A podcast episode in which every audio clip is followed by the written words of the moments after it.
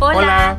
bienvenido y bienvenida a Propio Amor, un podcast que más allá de conversaciones quiere invitarte a reconstruirte, arrancarte los miedos y culpas y que comences a perdonarte. Aquí no tenemos blancos ni negros, así que no te tomes nada como verdad absoluta. Debatilo, verificalo desde tu experiencia. Lo que sí tenemos son ganas de que dejes de manejar tu vida en automático que lo que ves en el retrovisor te enseñe y no te destruya. Y que vos seas el único en control de tu propio amor. Hola a todos, bienvenidos y bienvenidas a este podcast A Propio Amor, nuestro primer episodio oficialmente. Finalmente, sean muy bienvenidos, estamos muy contentos porque nos escuchen. Como les dijimos en la intro, pues Hoy vamos a platicar sobre un tema que para mí es bastante importante y habla sobre los famosos parches emocionales. ¿Qué entendemos por parches emocionales? ¿Qué son?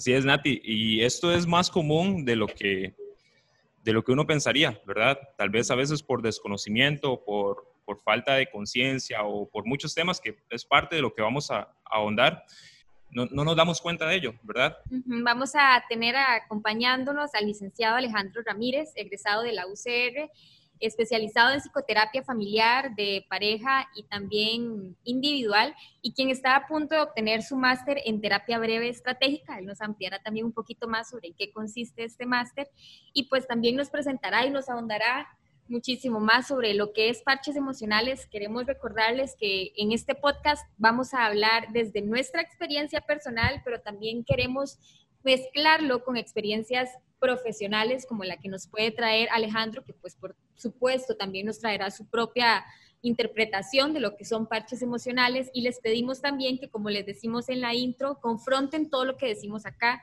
nada de lo que se dice es una verdad absoluta, lo que dice Carlos en la intro también es muy importante, lo que a usted le funcione no necesariamente me funcione a mí y viceversa. Así que les rogamos que por favor eh, todo lo que decimos aquí verifíquenlo, desde sus vivencias, verifíquenlo. Exactamente. Parte de lo que, y lo mencioné y lo mencionamos de hecho en, la introducción al, podcast, que nos encanta de, de este proyecto que tenemos, es que no es tanta palabra lo que se va a decir acá. Eh, claro que reconocemos y respetamos mucho el criterio profesional de todos los invitados que vamos a, tener acá, eh, pero al final lo que queremos es que todos prueben, ¿verdad? Prueben lo que a usted le gusta, eh, lo que le sirva, sobre todo lo que le sirva. Como dijo Nati, lo que me sirve a mí no necesariamente le sirve a ella o le sirve a usted. Entonces, ese es el, ese es el motivo eh, también principal de por qué estamos haciendo esto, ¿verdad? De, que experimentemos y que sanemos en la forma en que mejor podamos. Ya sin más preámbulo, vamos a darle la palabra a nuestro invitado de, honor, a Alejandro. Entonces, Alejandro, si podrías ayudarnos a entender de una forma introductoria este tema que es tan, tan importante. Mm, muchas gracias, Carlos. Gracias por la invitación. También a Natalia. Un gusto estar acá.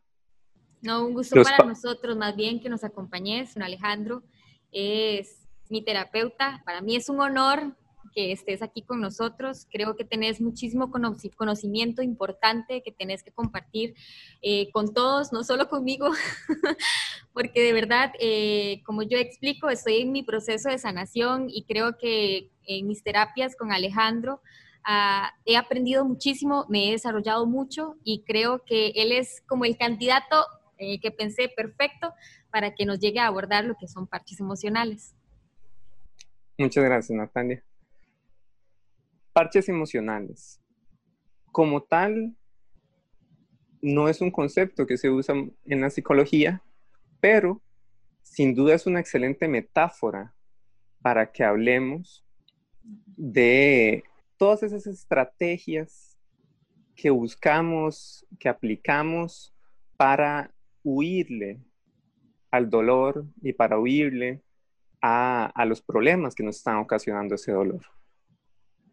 Entonces, veamos las curitas o los parches emocionales precisamente como, como ese intento que, importante decir, normalmente fallido de huirle al dolor que nos está ocasionando un problema.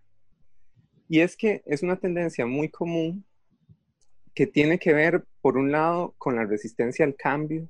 En general, las personas tendemos a, intentar como, como, mantener el equilibrio que ya tenemos, la, llamada homeostasis, como también se hace metáfora.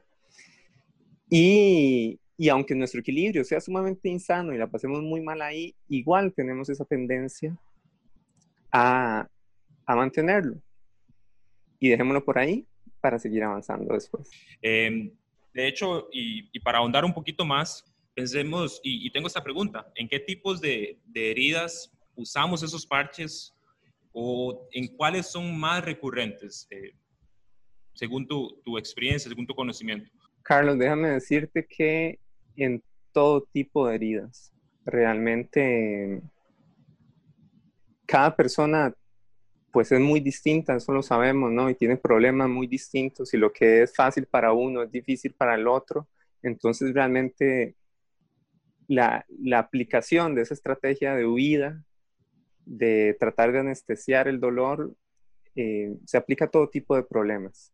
Tal vez lo que sí podríamos generalizar como, como ver tipos sería más bien en cómo huyen las personas. Por ejemplo, podemos podemos hacer una clasificación de tres tipos de huida que hacemos. Están las huidas físicas, o sea, cuando huimos de situaciones, o están las huidas más bien mentales, cuando tratamos incluso de, de olvidar o lo logramos olvidar que tenemos algún problema o que hay algo que nos está afectando. De repente le prestamos más atención a otros pequeñísimos problemas de la vida que en realidad no, no es el centro de nuestro problema y dejamos el otro olvidado.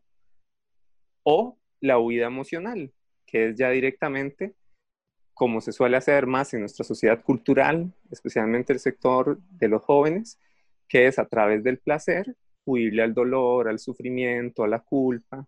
Entonces es más, más podemos entender sobre las formas de huir eh, que se aplican a todo tipo de problemas. Y de hecho, en, esto, ahora ya, ya me está quedando más claro de verdad, porque le comentaba a Natalia que yo veía los parches y el escuchar parches emocionales lo asociaba directamente a solo situaciones amorosas, ¿verdad? Que, em, lo que la gente hace eh, cuando tiene un, un, fallo en el amor, ¿verdad? De algún dolor que alguien le causó o, viceversa.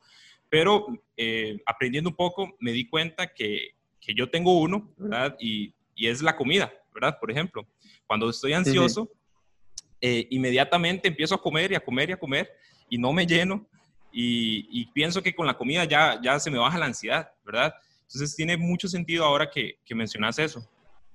Y es que creo que, como vos decís, esa huida que uno arremete para no tener que, lidiar, porque esa es la palabra, lidiar con esa herida, es lo que, lo que nos tiene literalmente jodidos.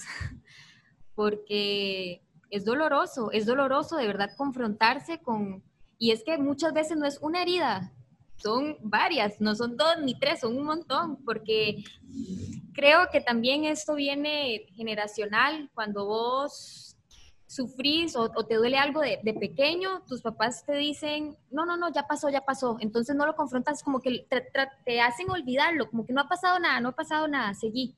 Entonces vos seguís y olvidas eso y si te marcó realmente, eh, si necesitas trabajarlo, además de que los papás, al menos los míos, no están acostumbrados terapia, para ellos esto es algo eh, poco convencional, que yo creo que es algo que se debe empezar a, naturalizar, no esperar a que vayamos a terapia cuando nos sentimos realmente mal, sino hacerlo cuando sentimos que nos vamos descentralizando, incluso como si fuese una consulta general eh, de estas médicas físicas. Eh, creo que la terapia debería tratarse igual para mí, personalmente.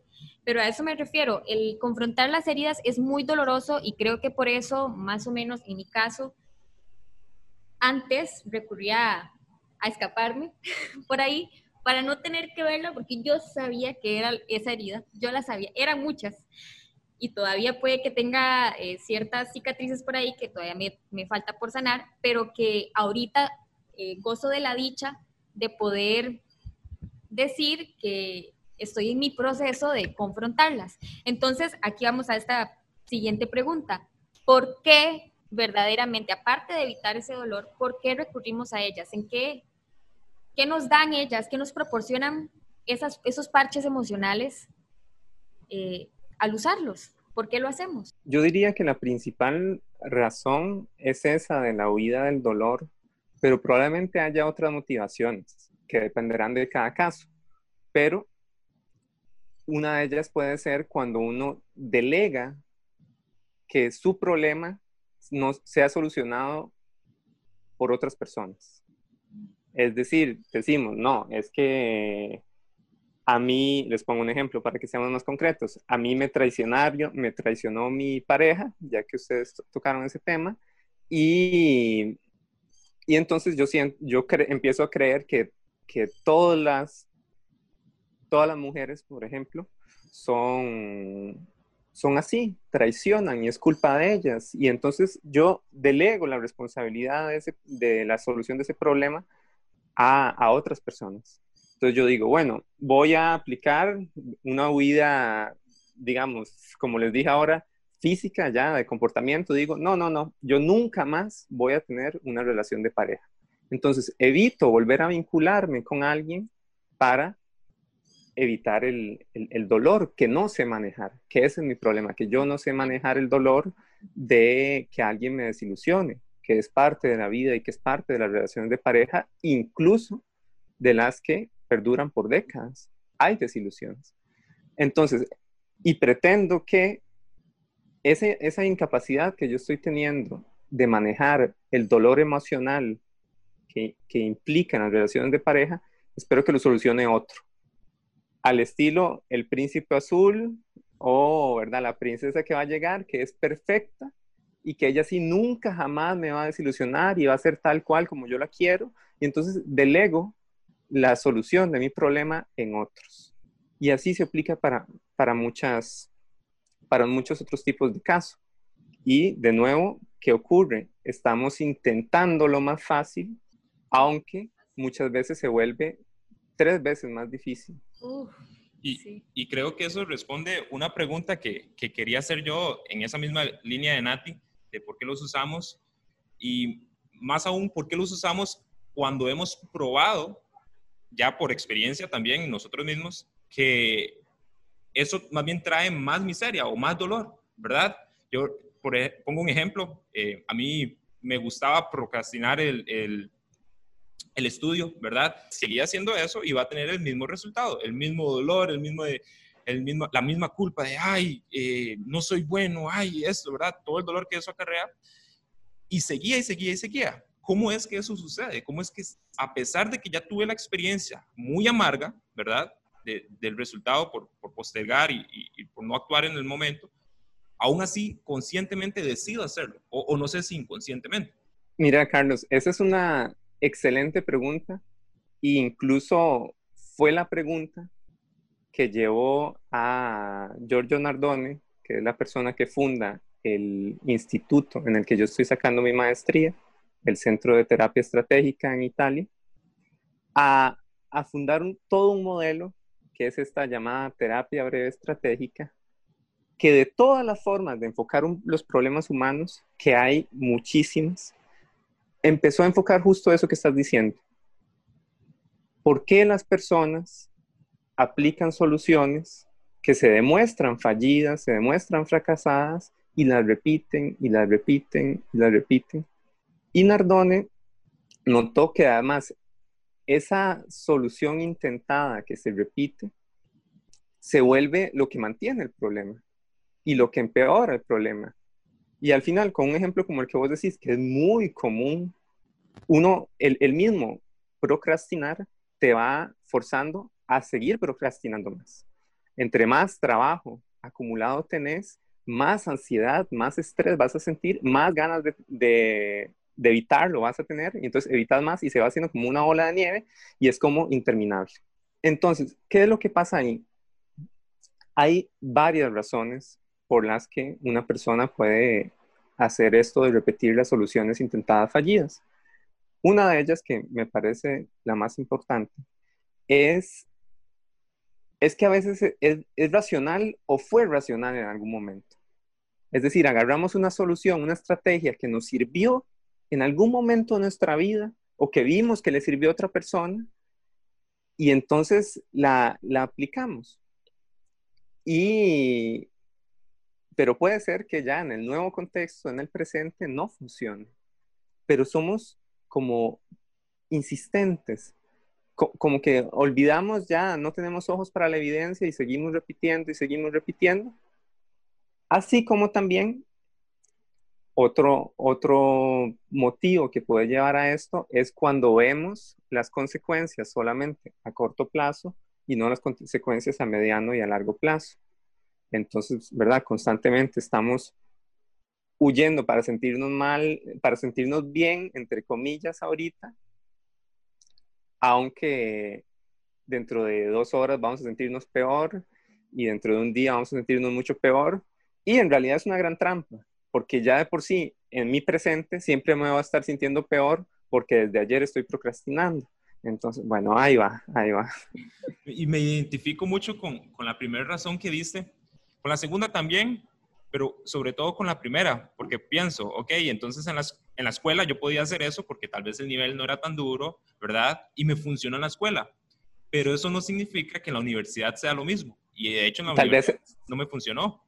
Tal vez en la escuela incluso alguien terminaba haciendo la tarea por ti, tu mamá, tu papá, qué sé yo, ¿verdad? O sea, me parece muy atinado el comentario. Y creo que de ahí también viene la, la siguiente pregunta, porque ¿qué cosas pueden llegar a ser un parche emocional?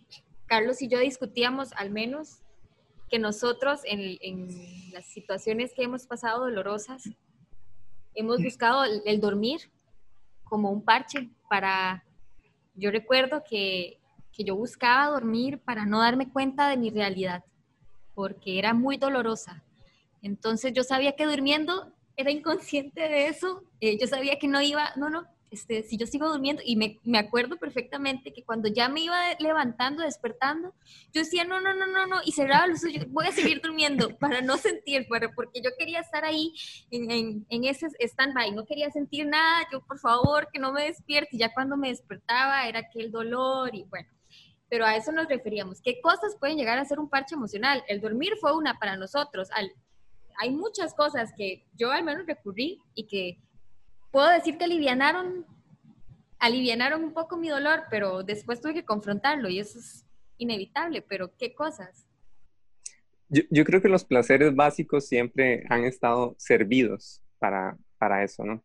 Dormir, eh, comer, tener sexo, es decir, siempre son vías de vida eh, fáciles de recurrir.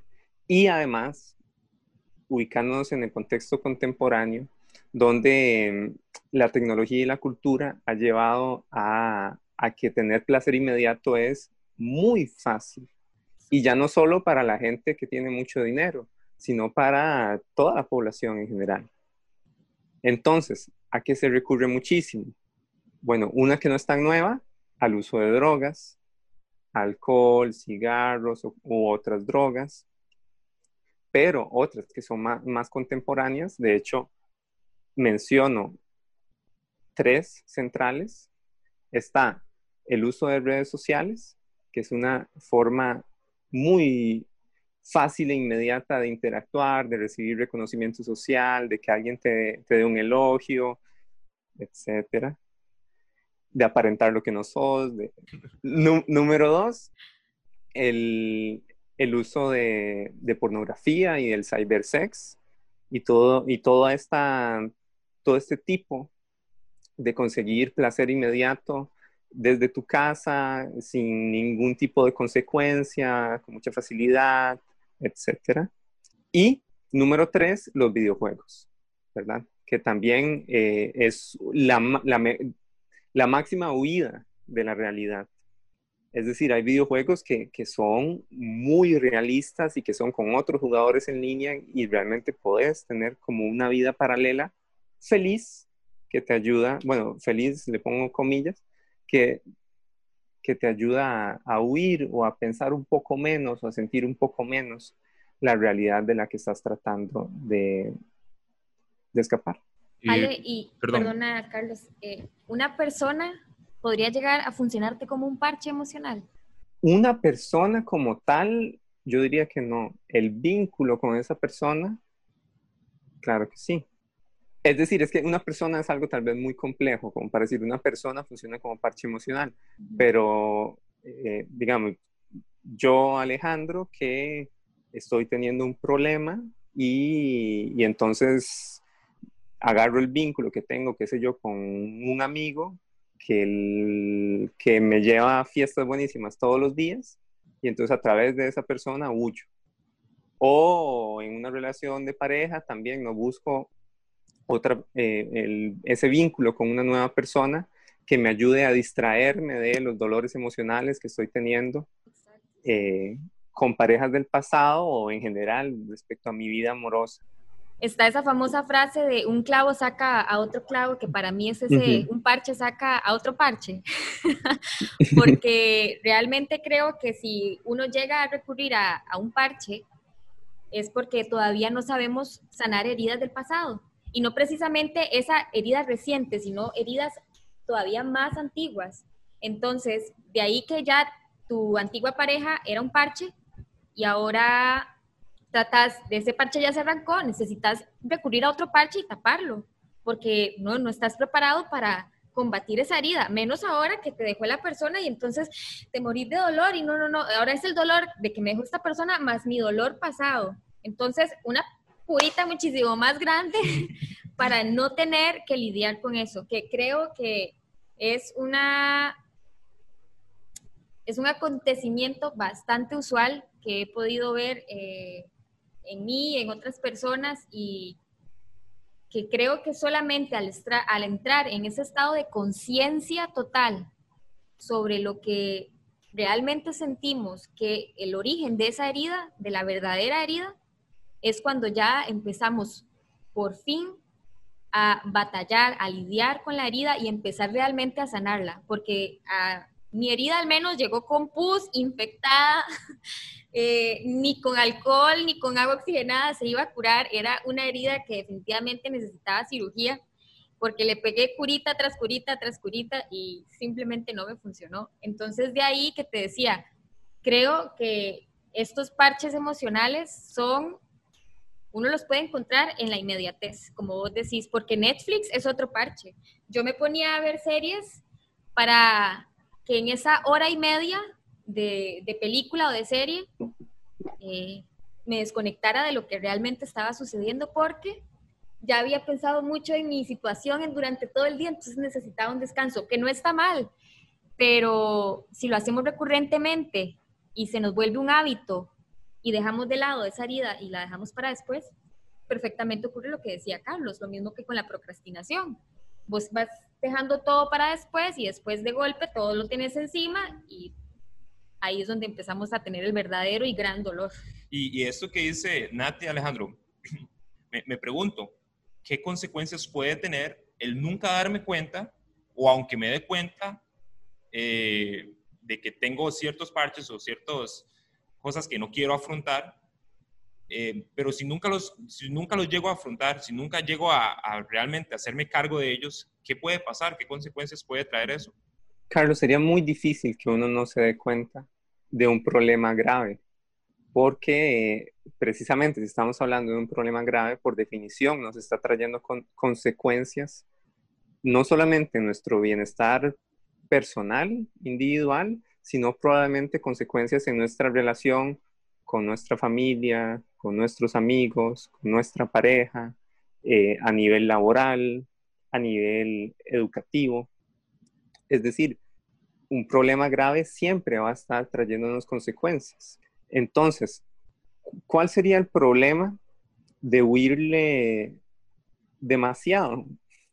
Que, que se irían acumulando los problemas pero a la larga ya empezaríamos a tener mínimo, mínimo, digamos que la persona que es demasiado buena huyendo emocionalmente y que de verdad no se ha dado cuenta de su problema, pero ya empezaría a tener por lo menos intuiciones, podría empezar a darse cuenta lo que probablemente mucha gente alrededor suya le esté diciendo, ¿no? Tu problema es este, siempre haces este, repetir los mismos patrones, hacer los mismos problemas, o peor aún, Si llega el momento en que por tu mismo problema emocional se, se alejó de ti, tu familia, tus amigos, tu pareja, todo el mundo, va a llegar un momento en que la persona va a decir, bueno, algo estoy haciendo mal.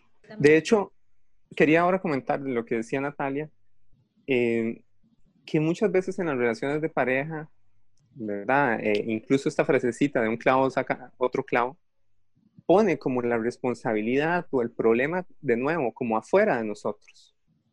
Como si el problema con nuestra pareja es porque, ah, es que él o ella no era la persona adecuada. Y muchas veces los, los problemas de pareja no tienen tanto que ver con, con, la persona vista como individuo, sino como en su forma de relacionarse con los otros. Entonces, por poner un ejemplo muy sencillo, si yo soy un novio, una novia, un esposo, una esposa que cree que su pareja tiene que estar siempre disponible para ella, las 24 horas del día, los 7 días de la semana, eh, estoy siendo realmente muy, muy, muy, muy acaparador. Y desde ahí, desde ese problema inicial, empiezo a controlar a la persona, que no pase tiempo con otros, que abandone sus proyectos de vida, etcétera, etcétera, etcétera. Y yo ese mismo patrón, ese mismo problema en mi forma de amar o en mi forma de ser pareja, lo voy a repetir con quien sea, ¿verdad? Entonces, realmente tiene mucho que ver con nuestra forma de relacionarnos. Y segundo comentario, es importante, y, quiero aclarar esto de una vez, que no siempre es mala idea huir un poco de nuestros problemas. Es decir, uno no siempre está listo para afrontar eh, grandes problemas que está teniendo en su vida. Y no siempre, o para, ahí más bien al revés, prácticamente nunca está uno listo para afrontarlo todo a la vez. Entonces, sí hay que tener una, una gran sabiduría personal con uno mismo de, de no huir muchísimo, o sea, de no escapar del problema, pero sí también saber darse pausas, saberse dar descansos estratégicos orientados a resolver tus problemas, a avanzar, a mejorar y a vivir mejor. Pero entonces, ¿cómo, cómo nos desprendemos de esos parches? Porque si ya de por sí la herida es complicada, ¿cómo renunciar a algo que nos, en primer lugar, nos hace ignorarla y en segundo nos, nos genera cierto tipo de placer? ¿Cómo decidir qué, qué me puede motivar a mí a decir, no, desde hoy voy a confrontar mi herida? Y, en esa misma línea, eh, me gustaría agregar a la pregunta de Nati, eh, existen, no sé si, si en la psicología, porque sé que cada persona es muy diferente, cada situación es muy diferente, ¿verdad? Me imagino que habrán patrones y, todo eso que, que, ya se han estudiado, pero ¿existe algún paso a seguir, algún, alguna, tal vez no receta, pero, pero sí como pasos para yo decir, ok, quiero salir de, de esta situación, voy a hacer esto, esto, esto. O tengo que afrontarlo de golpe, de golpe hago el cambio, o sea, ¿cómo? Claro. Em, empezando por, como le enfocaba Natalia, si, si me hace sentir bien y me ayuda a olvidarme del mayor reto que tengo pendiente en mi vida, ¿por qué no hacerlo? Y bueno, hay muchas personas que, que se van de este mundo sin haber afrontado sus, sus mayores problemas emocionales.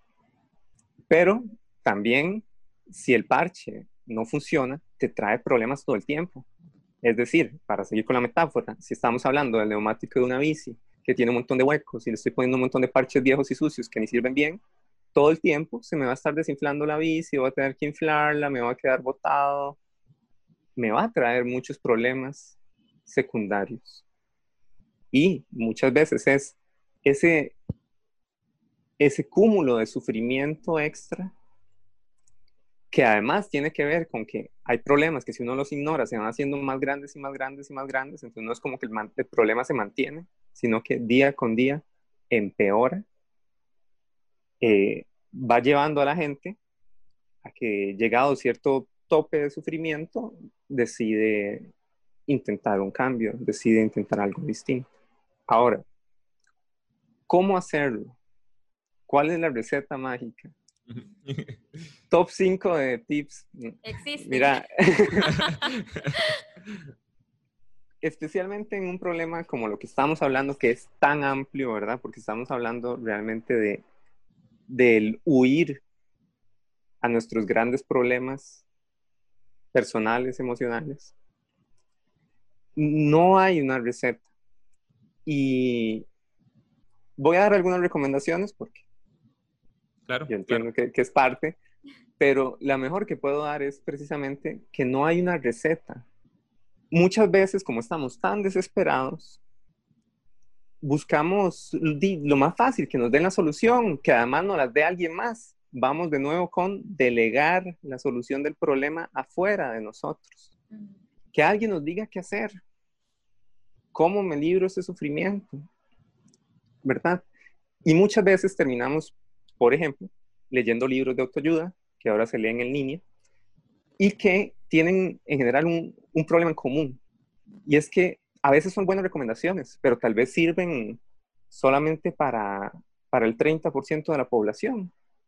En el mejor de los casos, para la mitad de las personas servirán.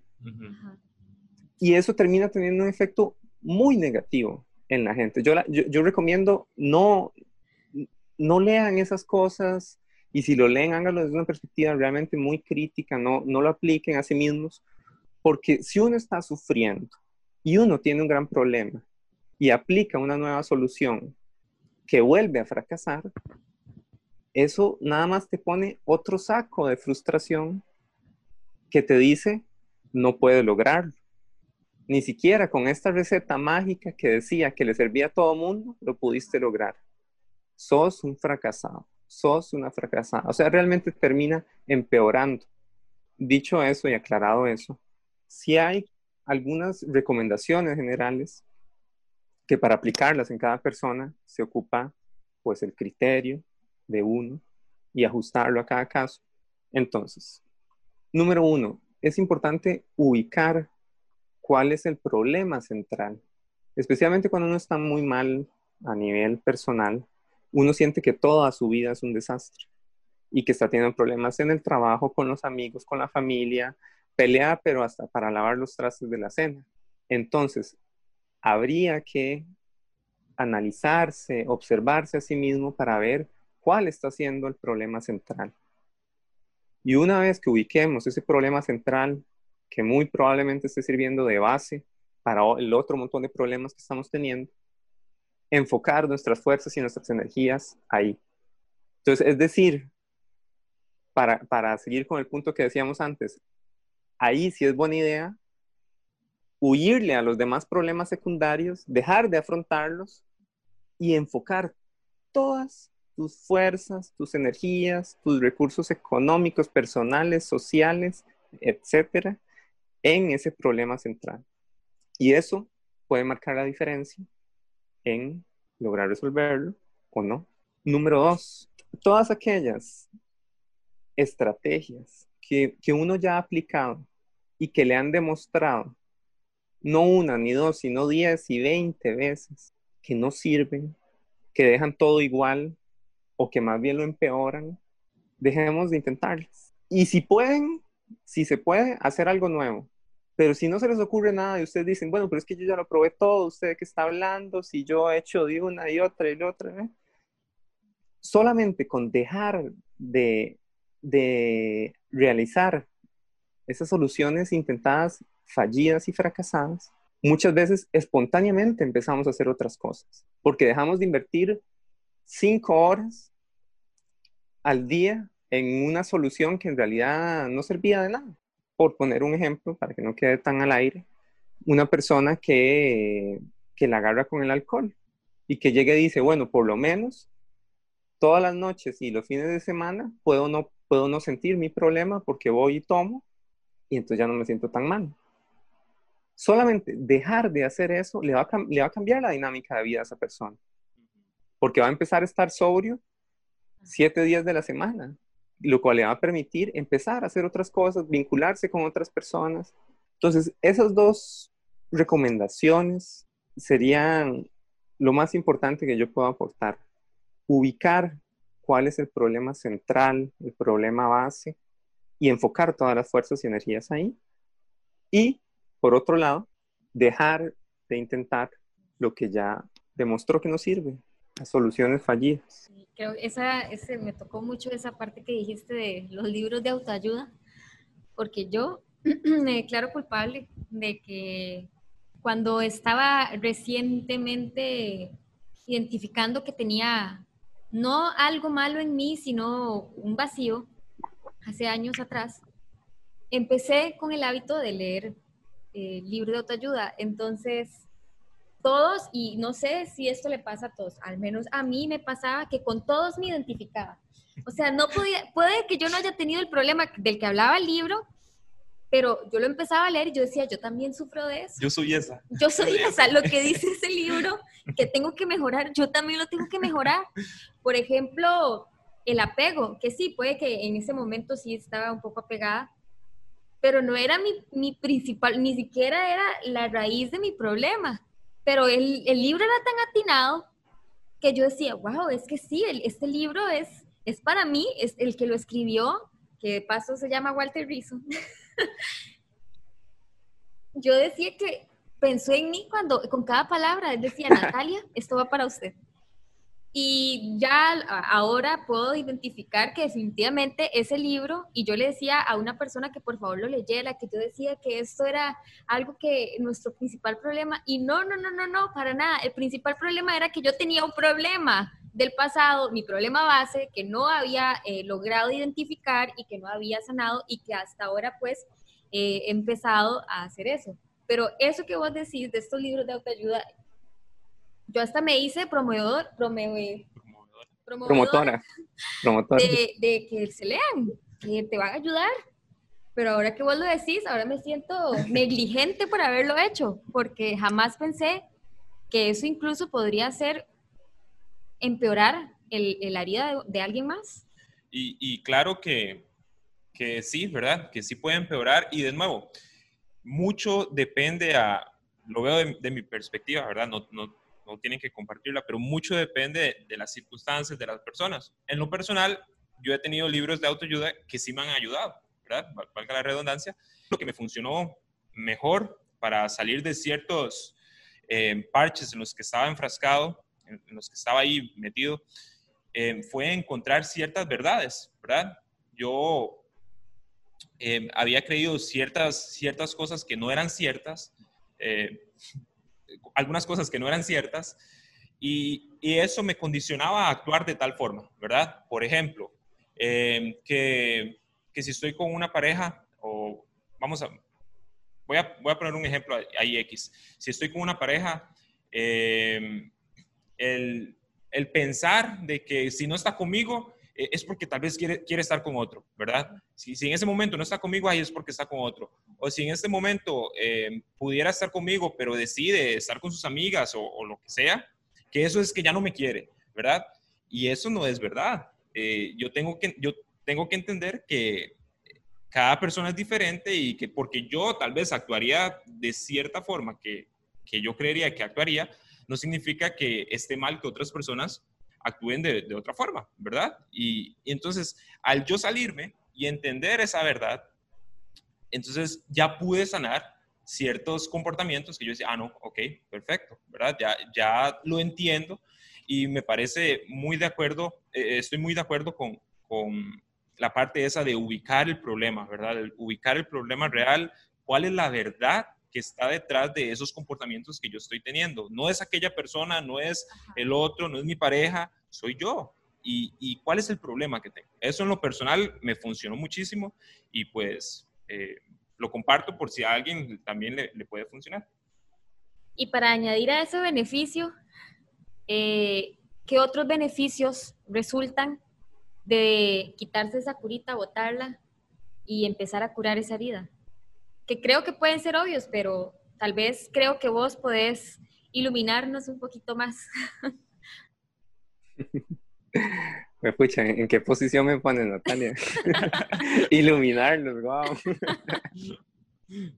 Antes de ir con eso, quería aportar a lo que ahora decía Carlos, eh, que verdad, precisamente mi, mi, crítica, mi precaución es a, aplicar recetas generales en una persona específica. Y es que todas somos, todos somos personas específicas. Nadie es una persona general. ¿verdad? Ese, ese es el problema. Los libros de autoayuda pueden ser útiles, en especial si, es un problema no, no tan grave, que no, que no llevamos tantos años de estar luchando al respecto. Y bueno, y depende de cada caso. Pero precisamente, lo digo así, incluso si estás yendo a, a psicoterapia y, o lo pongo desde el otro lugar más bien, si un psicólogo, si un psiquiatra, una psicóloga, una psiquiatra aplica recetas generales a todos sus consultantes, solo van a funcionar para una pequeña parte de ellos. Y ese es el problema central, es que tiene que ser a la medida.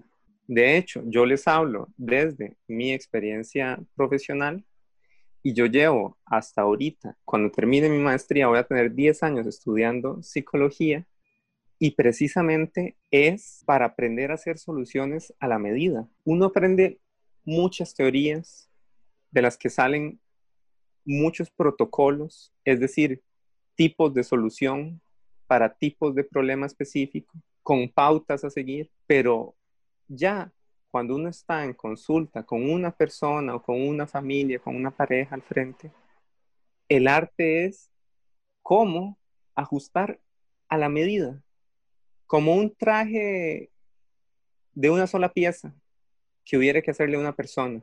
Tiene que ser justo a la medida. Y eso es lo que también tenemos que hacer nosotros con nosotros mismos. Y que si llegamos a un punto en que realmente no lo estamos logrando, reconozcamos que ocupamos apoyo de amigos, de familia o de apoyo profesional. Ahora, ¿cuáles son los beneficios? no es como que quitarse las curitas y quitarse los parches va a ser un, un vacilón, una alegría y un fiestón. Realmente, precisamente estaríamos hablando de, de empezar tal vez el mayor reto de nuestras vidas hasta ese momento y de reconocer aquellas partes, aquellos errores, aquellas formas de ser dañinas que nosotros tenemos para con nosotros mismos, para con otras personas y trabajarlos, afrontarlos, gestionarlos. Pero para esto digo algo importante, uno no cambia de un solo salto. Yo creo que el, cambio en los seres humanos siempre es como subir una montaña. Ni el mejor senderista del mundo puede subir una montaña de un salto. Lo hace con pasos. Y eso es lo que nosotros tenemos que buscar. Así la amenaza, lo que parece imposible, si lo dividimos en mil pasitos, si lo dividimos en diez mil pasitos, se vuelve más lograble. Y con esto no quiero decir tampoco que si llevamos 15 años de tener un problema, vamos a durar 15 años resolviéndolo. No, no, no es tan así, no es tan mecánico. Pero sí que es con pequeños cambios diarios que vamos empezando a cambiar el problema y que por dicha muchos problemas tienen como un funcionamiento de bolita de nieve que se va haciendo más grande, que se va haciendo más grande, que se va haciendo más grande, y de pronto empezamos a tener saltos en cómo vamos cambiando. Los beneficios, pues precisamente empieza a ser, dicho de forma corta y un poco poética, dejamos de sobrevivir y empezamos a vivir, porque es muy, muy distinto simplemente seguir andando como con un neumático viejo lleno de huecos y parches mal puestos que se desinfla cada 10 kilómetros en una bicicleta, a realmente cambiar ese neumático al fin, aunque nos cueste un montón, aunque tengamos que aprender cómo hacerlo, pero luego vamos a poder llegar mucho más lejos de nuestra casa y conocer nuevos paisajes y conocer lo que es la vida lo que tiene para ofrecernos y lo que podemos construir en ella. Me, me encanta, de verdad, y, y, de hecho puedo dar testimonio, y, tal vez Nati, tal, tal, vez después de mí, le gustaría compartir su experiencia, desde mi experiencia para todos los que nos escuchan y, y para vos, Alejandro. Cuando ataqué esos parches, cuando ataqué esos problemas de fondo que tenía, que, trataba de, evadir muchas veces, y lo solucioné, ¿verdad? Lo solucioné y como, como bien decís, tampoco es que me tomó 15 años eh, solucionar mis problemas de, de 25 años, ¿verdad? No, sí no fue un cambio inmediato, realmente no, no, lo fue y no lo ha sido porque todavía sigo, sigo luchando con, con ciertas cosas. Pero la paz, de verdad, la paz mental, la tranquilidad, eh, en mi experiencia, con las experiencias que he tenido, eh, con, con, lo que haya pasado, la paz y el, eso, el vivir, por eso me gustó mucho esa frase, no el sobrevivir a, esta situación o no el sobrevivir a la vida, sino vivir la vida de verdad. Y es lo que estoy haciendo ahora, estoy viviendo, claro, luchando siempre, eh, hay días grises como toda persona, ¿verdad? pero esos días grises no me consumen, no, no, no se quedan por siempre. Creo que el quitarse los parches requiere de disposición, de esfuerzo, no es solamente se hace solo, definitivamente no se hace solo. Estar consciente de que va a ser doloroso, porque lo es, es bastante doloroso, más cuando se han acumulado por tantos años varias heridas pero puedo dar fe de que cuando se trabaja, porque es un trabajo donde se tiene se debe de tener mucha disciplina porque es muy fácil descentralizarse y salirse por la, la, tangente y seguir en la vida de antes. Cuando se logra realmente trabajar en esa herida, uno empieza a, sentir, a vivir esos frutos. Y como vos decís, realmente yo ahora siento que vivo. Y, el hecho de empezar a quitarme esos parches que por Dios ha sido muy, muy difícil, me ha hecho entrar en conciencia de quién soy yo, verdaderamente yo, o sea, sanar una herida, creo que la herida te, está tan, tan infectada que te hace comportarte con actitudes con las que no te identificas. En mi caso así fue. Yo me comporté de formas con las que hoy no me identifico, pero estoy muy agradecida conmigo misma y con quienes han estado en mi proceso, porque el hecho de haberme retirado estos parches, ahora siento que, que realmente soy yo, realmente, o sea, la persona que me pudo haber conocido antes de mi parche, o sea, cuando ya lo tenía durante ese parche, no me conoce, no me conoció realmente, porque ahora sin ese parche realmente siento que soy otra Natalia y soy la Natalia que siempre soñé ser la Natalia que cuando yo estaba en la escuela decía, yo voy a hacer esto y realmente ahora siento que soy esa Natalia. Entonces, creo que ese es uno de los beneficios más importantes de atacar esa herida, de quitarse ese parche y de verdad tener la disposición para trabajar esforzadamente en esa herida. Y una vez que ya empezamos a sanarla, porque mi herida no está sanada por completo, eh, de eso soy consciente, pero que cuando ya empezamos a ver esa herida, esa cicatriz, que ya empiezan esas células a, a regenerar ese tejido, vamos por la vida más ligeros. Quiero terminar diciendo algo, algo breve. Hay dos tipos de sufrimiento. Cuando estamos viviendo con esos parches emocionales, muchas veces tenemos un sufrimiento sin sentido, sin objetivo, y entonces se vuelve insoportable. Pero cuando realmente nos quitamos esos parches, vemos cuál es nuestro problema, cuál es nuestra herida, y empezamos a trabajarla y a sanarla, es un nuevo dolor, es un nuevo sufrimiento el que se tiene, con propósito. Y entonces se vuelve soportable, incluso se empieza a ver como necesario. Muchísimas gracias Alejandro y muchísimas gracias a todos aquellos quienes escucharon este podcast. Deseamos verdaderamente, Carlos y yo, que haya sido de muchísimo provecho y que también sea de muchísimo crecimiento personal, que podamos meditar sobre esto. Muy importante siempre meditar sobre lo que escuchamos y ver si realmente aplica para nuestra vida ¿no? Y no, o no, y no hagan lo que yo hacía de aplicar parejo aquellos libros de autoayuda para todo. Creo que hay cosas que calzan con nosotros y que no, cosas con las que acordamos y con las que estamos en desacuerdo. Entonces, verdaderamente espero, y creo que Carlos también, que este podcast pues sea de muchísimo, muchísimo valor para su crecimiento emocional y mental. Y esperamos de todo corazón que esto les sirva tanto como nosotros nos, nos ha servido hoy. Entonces, sin más, muchas gracias por escucharnos y nos vemos para la próxima. Nos vemos, hasta luego.